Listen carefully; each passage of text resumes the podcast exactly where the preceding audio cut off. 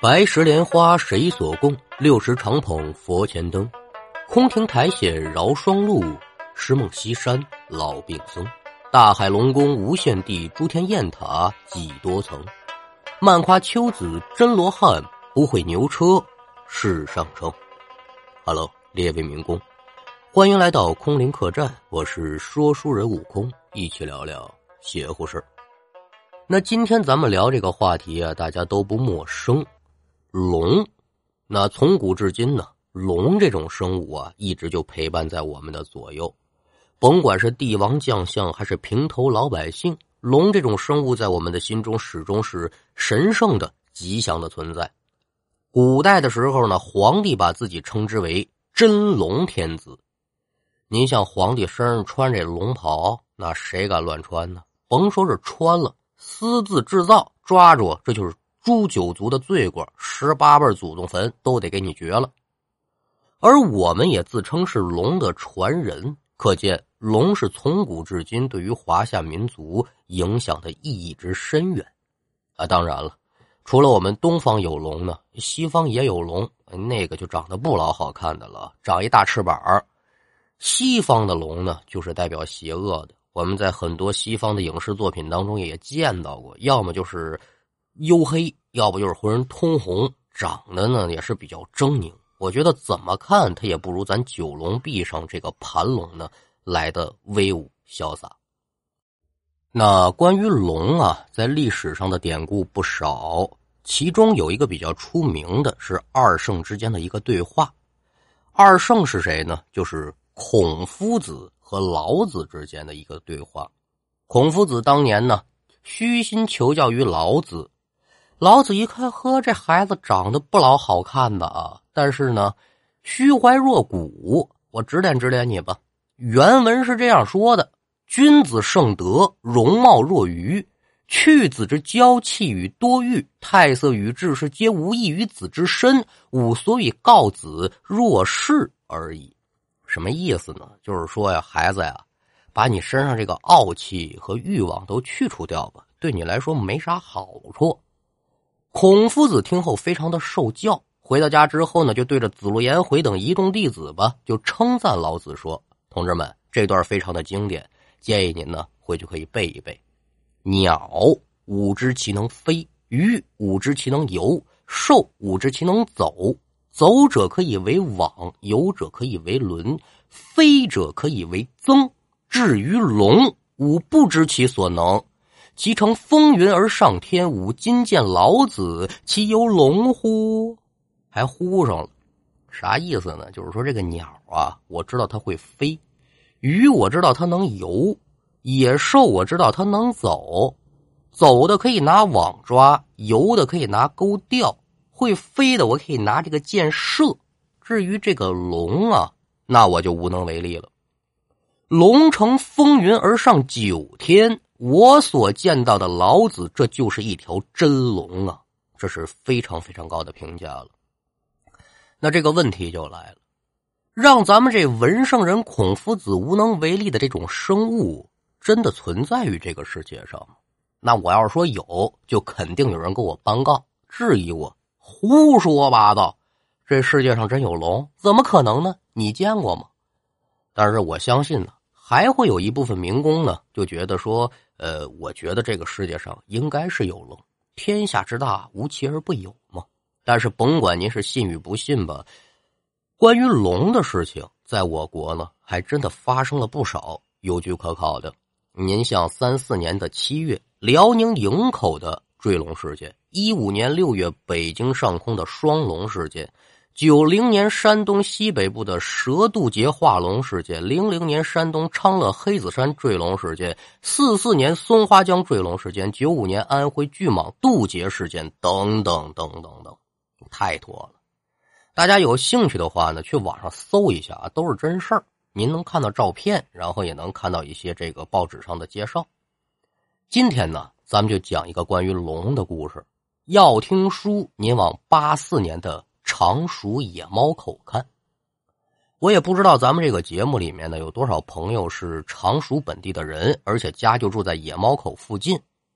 如果您有兴趣的话呢，回家问问家里上了年岁的老人，对这事儿啊应该有印象。因为是真人真事儿，所以咱们对这时间和地点呢也就不避讳了。简单介绍一下这个野猫口的地理背景。野猫口这地方不大，是个小镇子，四面环山，位于常熟市的东北方，紧邻的就是长江的黄金水道。但是啊，现在呢，这个地方已经是个港口了。三七年十一月十三号的时候，侵华日军进犯常熟的时候，就是从野猫口这个位置登陆的。那现在呢，你要去野猫口那边玩，还能看到呢这个野猫口这个登陆点的遗址。遗址上面呢，还有一座高耸入云的汉白玉雕刻而成的石碑，上书四个大字：“勿忘国耻。”反正大家知道有这么个地方就成。镇子也不大，百十来户人家。镇子比较偏，所以啊，这镇子里的人过着也就是与世隔绝的生活吧。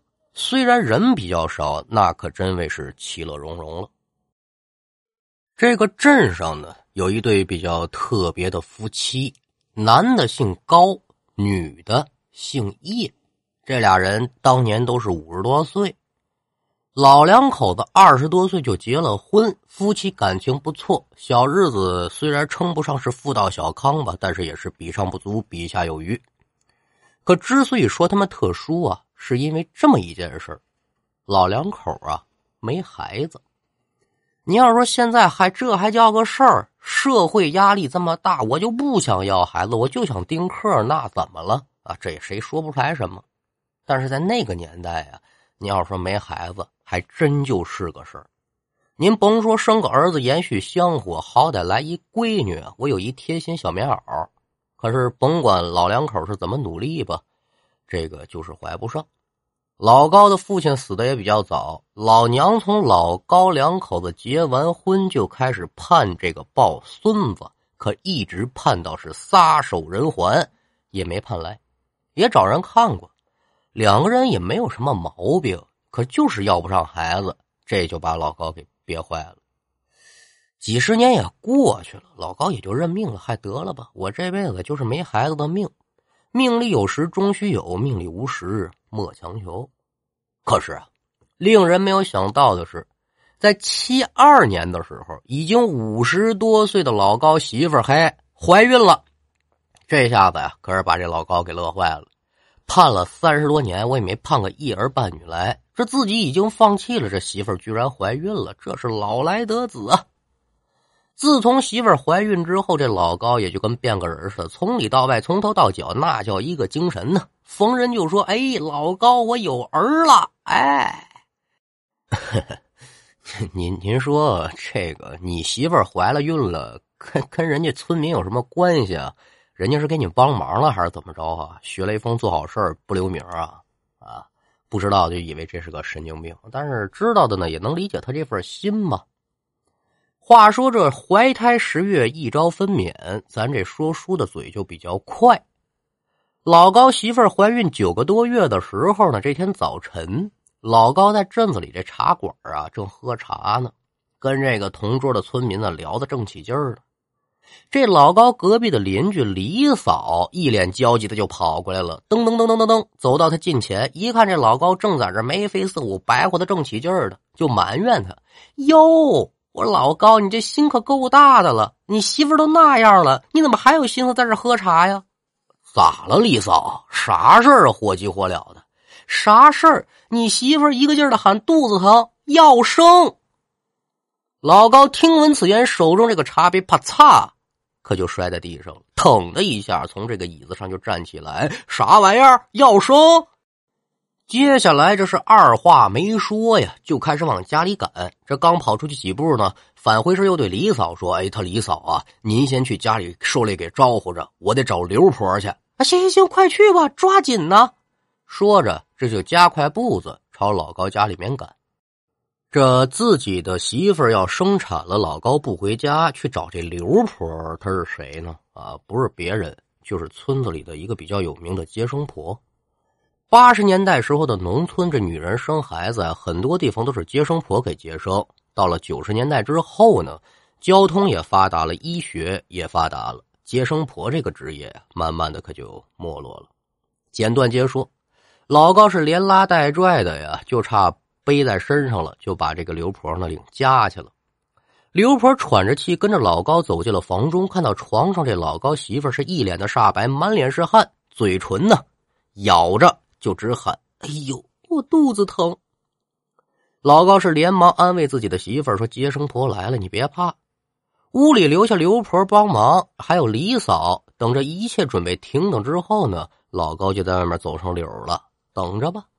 可是随着时间是一点点的流逝，一直从早晨九点折腾到中午的十二点，老高就只能听到这媳妇是声声惨叫，但是这孩子呀就是生不出来。老高听着屋里媳妇的叫声，这心里啊真跟刀割一般呢，恨不得现在躺在床上生孩子的呢，那是自己。可惜了，您了没这功能。这个时候，不光外面的老高着急。屋里帮忙接生的刘婆和李嫂也是满头大汗，这什么法子都用了，就是看不见这孩子露头。见这孩子也没生出来，老高就在外面一遍遍的呼喊：“那说刘婆呀，孩子咋样啊？我媳妇没事吧？”约么十二点半左右吧，刘婆是一脸的乌云呐，都快累虚脱了。出门之后就对老高说：“哎呀，老高啊，你媳妇这孩子呀。”怕是生不出来。老高一听就吓了一跳，愣了一会儿，这这这啥意思呀？不是不是，我说阿婆，您这些年这手艺，十里八村可都知道，您就是华佗在世，扁鹊驾凡。您给想想办法。您看我媳妇这么受罪，我这心里可过意不去啊。老高是再三的哀求，就差给这刘婆跪下了。但毕竟啊，这都是一个镇子的，所以这刘婆也不能见死不救，只能说呢。那我只能再给你想想办法，我尽力而为吧。镇子本来就不大，加上这老高媳妇生孩子这惨叫呢，把这四邻八舍的人都引过来了。男的这就在外面陪着这个老高，女的能帮上忙的，这可就都进去了。这个时间可就来到了傍晚六点多钟了，这孩子还没生下来。大家就开始议论纷纷了。这都几个小时了，就算是难产，也得出个结果了吧？是不是这老刘婆婆年纪太大了，手艺退步了？反正说啥都有，有出主意的，也有安抚的吧。老高耳听得媳妇儿这声音是越叫越没劲儿，自己这心里也是心如油烹，二话没说，直接推门闯进了屋子。众人一看老高进屋了，有几个妇女可就出去了，就留下虚脱坐在床边的刘婆和这一脸惨白的媳妇儿。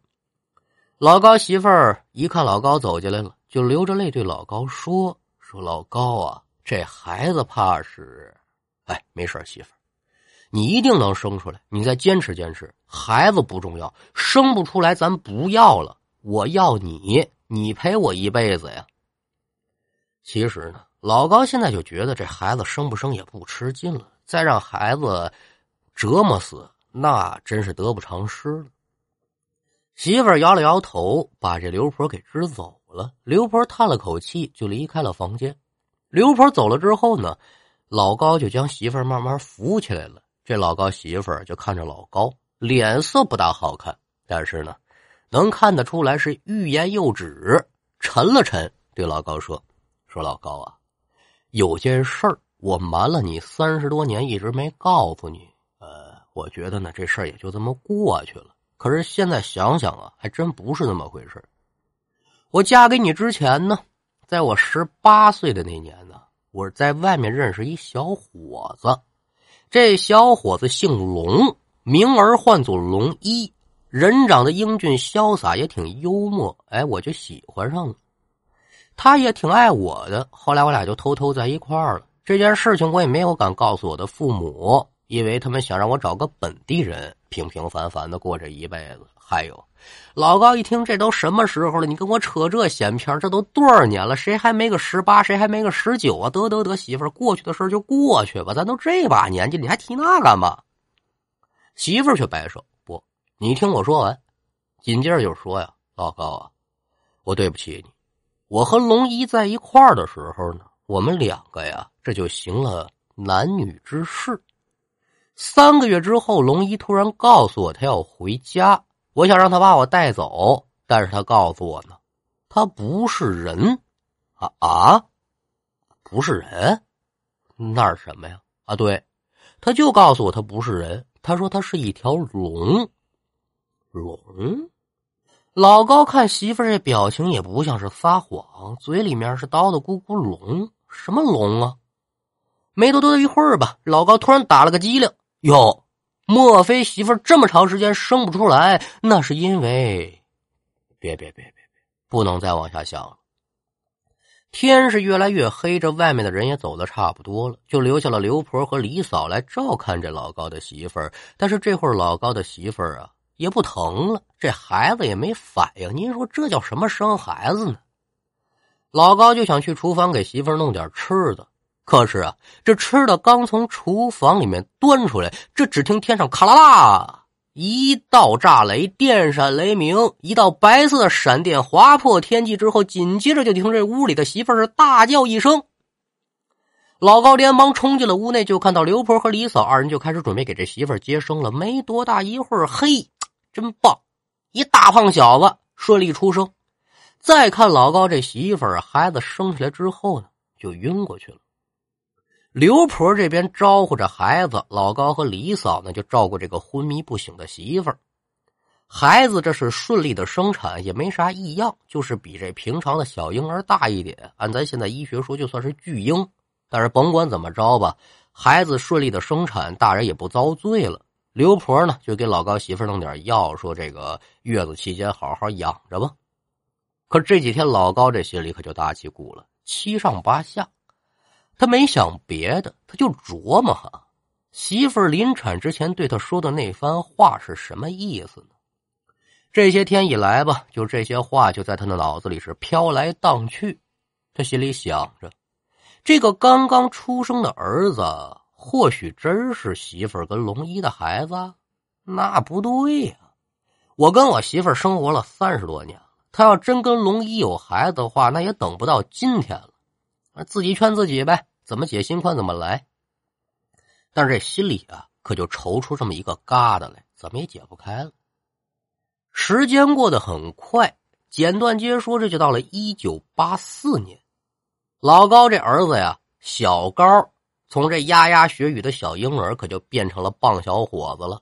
但是老高这媳妇儿在前几年呢，因为生了一场疾病，留下这爷俩是撒手西去了。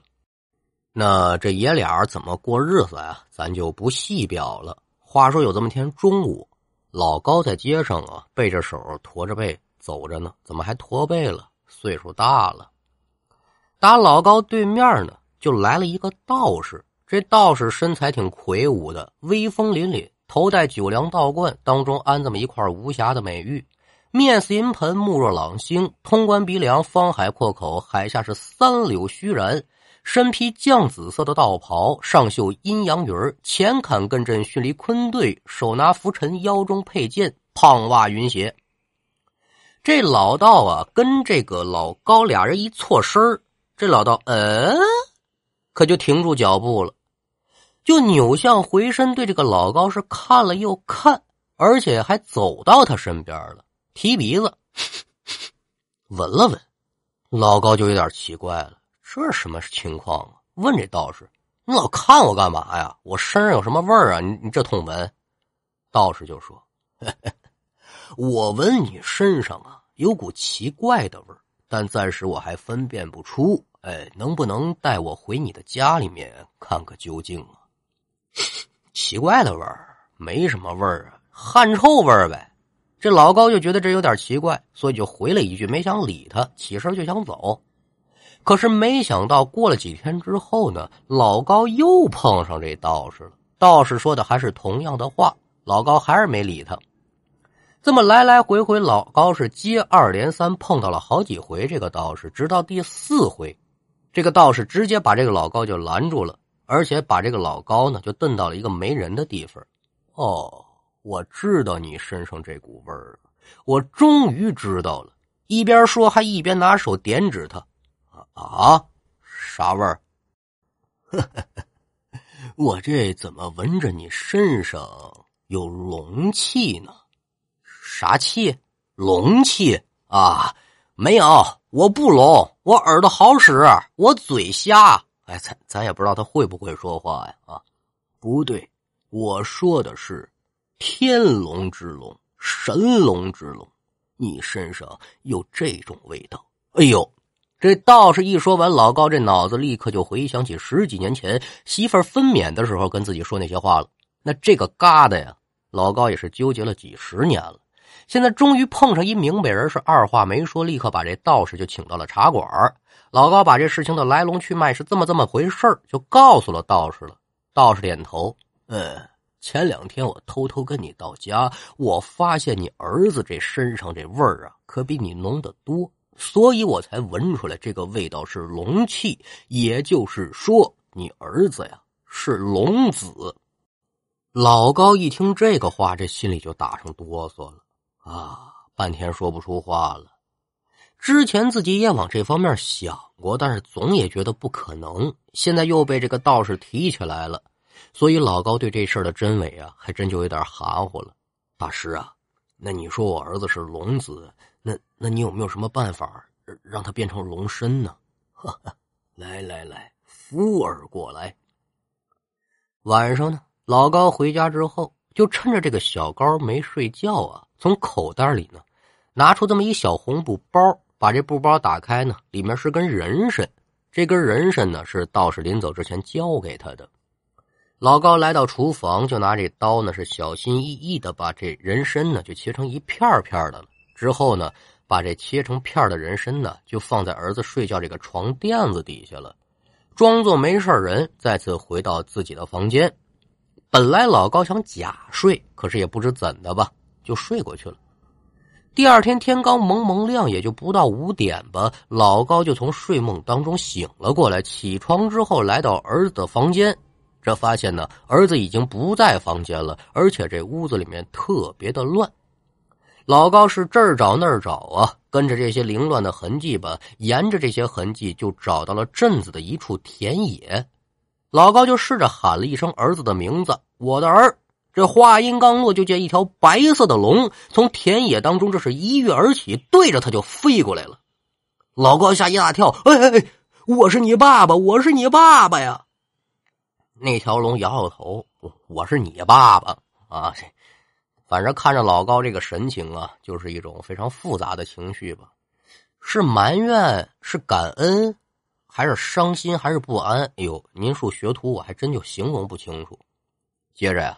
老高把这个整件事情的前因后果呢，就跟这个龙讲了一遍，最后也是满含热泪呀：“儿子呀，去找你爸爸吧，去你该去的地方吧。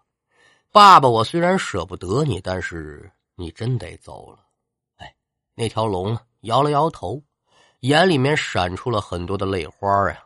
没一会儿，这龙就飞走了。老高也是满含热泪，默默的呢，就回到了家。